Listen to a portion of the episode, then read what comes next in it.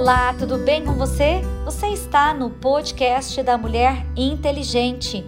Eu, pastora Karina Tudela, e você na jornada da leitura bíblica diária. E hoje é o dia 14 de dezembro, 348 dias lendo a palavra de Deus.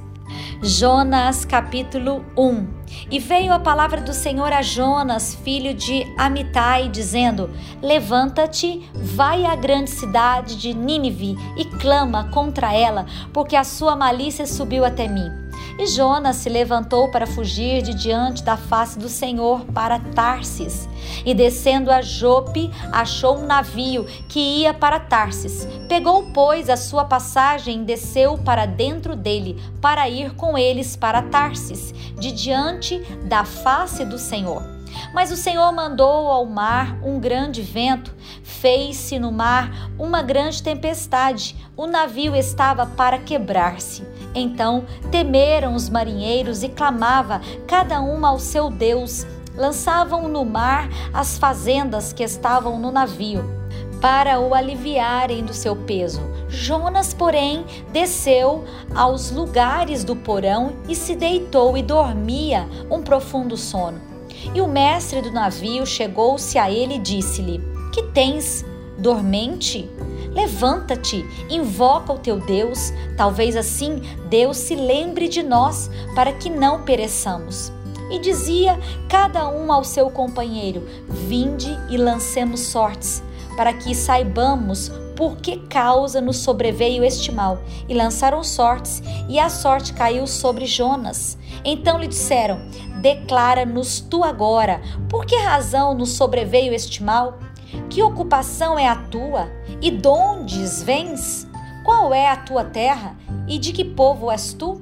E ele lhes disse: Eu sou hebreu e temo ao Senhor, o Deus do céu, que fez o mar e a terra seca. Então os homens se encheram de grande temor e lhe disseram: Por que fizestes tu isto? Pois sabiam os homens que fugia de diante do Senhor, porque ele lhe tinha declarado. E disseram-lhe: que te faremos nós para que o mar se acalme? Porque o mar se elevava e engrossava cada vez mais. E ele lhes disse: Levantai-me, lançai-me ao mar, e o mar se aquietará, porque eu sei que por minha causa vos sobreveio esta grande tempestade. Entretanto, os homens remavam, esforçando-se por alcançar a terra, mas não podiam, porquanto o mar se ia embravecendo cada vez mais contra eles.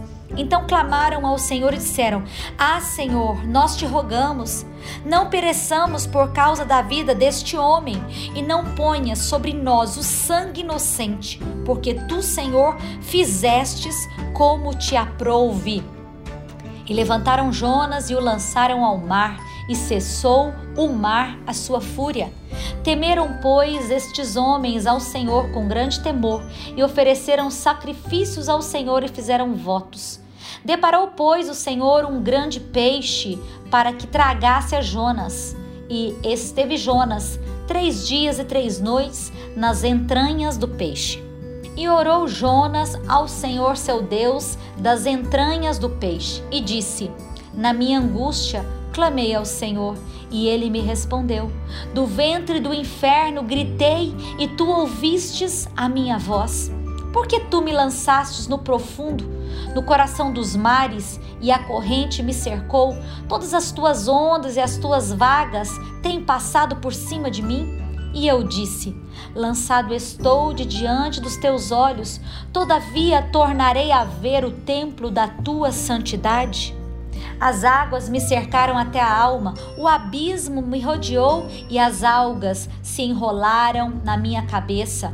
Eu desci até os fundamentos dos montes, os ferrolhos da terra correram-se sobre mim para sempre, mas tu livrastes a minha vida da perdição, ó Senhor meu Deus. Quando desfalecia em mim a minha alma, eu me lembrei do Senhor e entrou a ti a minha oração no templo da tua santidade. Os que observam as vaidades vãs deixam a sua própria misericórdia, mas eu te oferecerei sacrifício com a voz do agradecimento. O que votei, pagarei. do Senhor vem a salvação.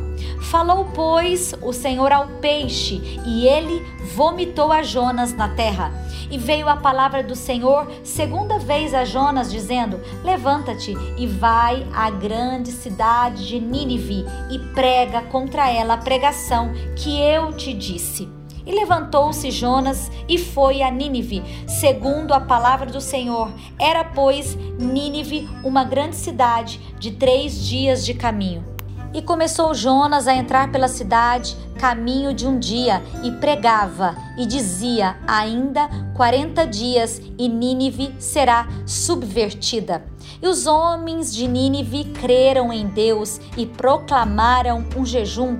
Vestiram-se de panos de saco, desde o maior até o menor, porque esta palavra chegou ao rei de Nínive e levantou-se do seu trono, tirou de si as suas vestes, cobriu-se de pano de saco e assentou-se sobre a cinza e fez uma proclamação que se divulgou em Nínive por mandado do rei e os seus grandes, dizendo: Nem homens, nem animais, nem bois, nem ovelhas provem coisa alguma, nem se lhes dê pasto, nem bebam água.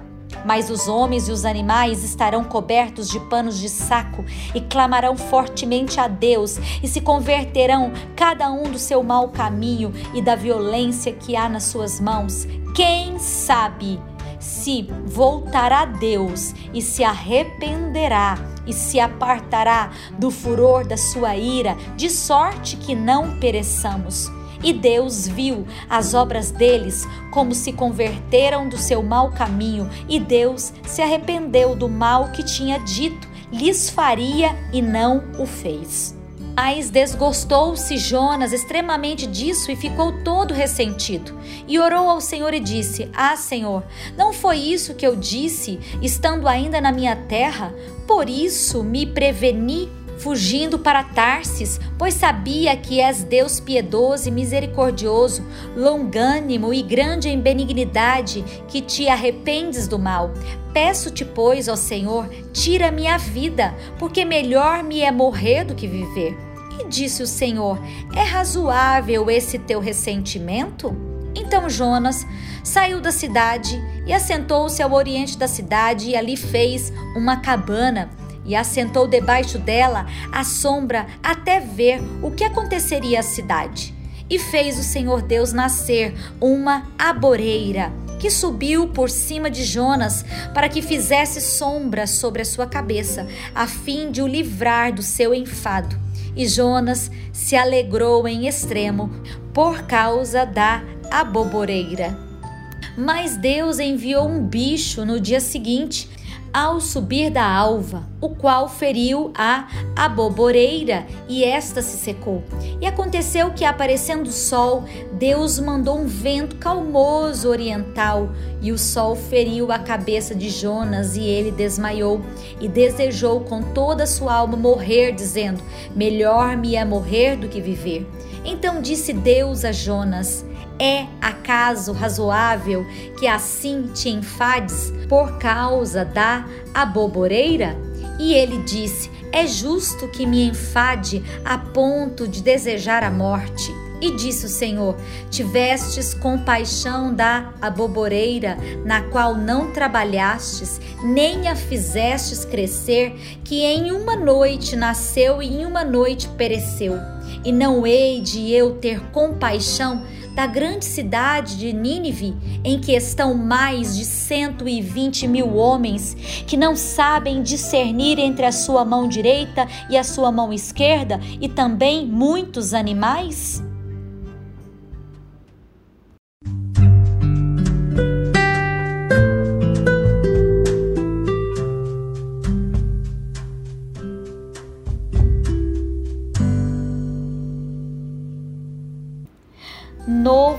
Testamento, Apocalipse 5.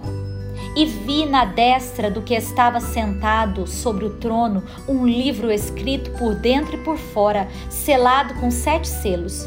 E vi um anjo forte, bradando com grande voz: Quem é digno de abrir o livro e de desatar os seus selos? E ninguém no céu, nem na terra, nem debaixo da terra podia abrir o livro e nem olhar para ele. E eu chorava muito, porque ninguém for achado digno de abrir o livro e nem de o ler, nem de o olhar para ele. E disse-me um dos anciãos: Não chores, eis que aqui o leão da tribo de Judá a raiz de Davi, que venceu para abrir o livro e desatar os seus sete selos. E olhei e eis que estava no meio do trono e dos quatro animais viventes e entre os anciãos um cordeiro, como havendo sido morto, e tinha sete pontas e sete olhos, que são sete espíritos de Deus enviados a toda a terra.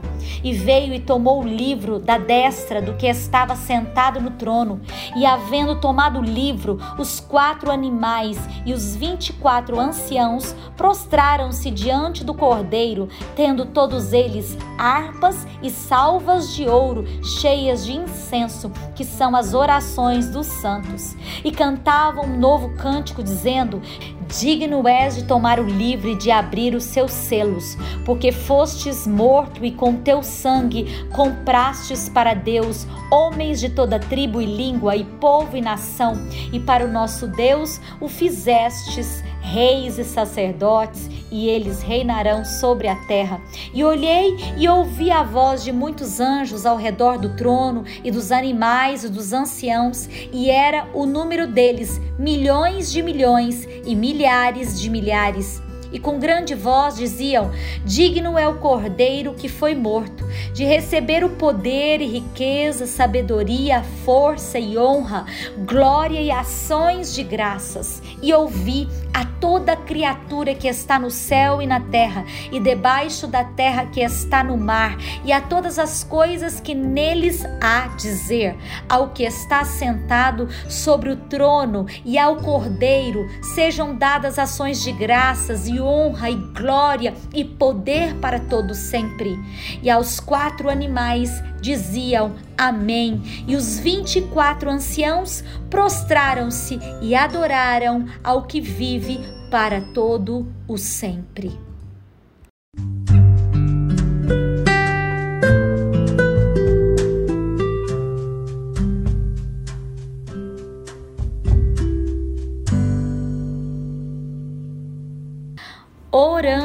Os Salmos, Salmo 133.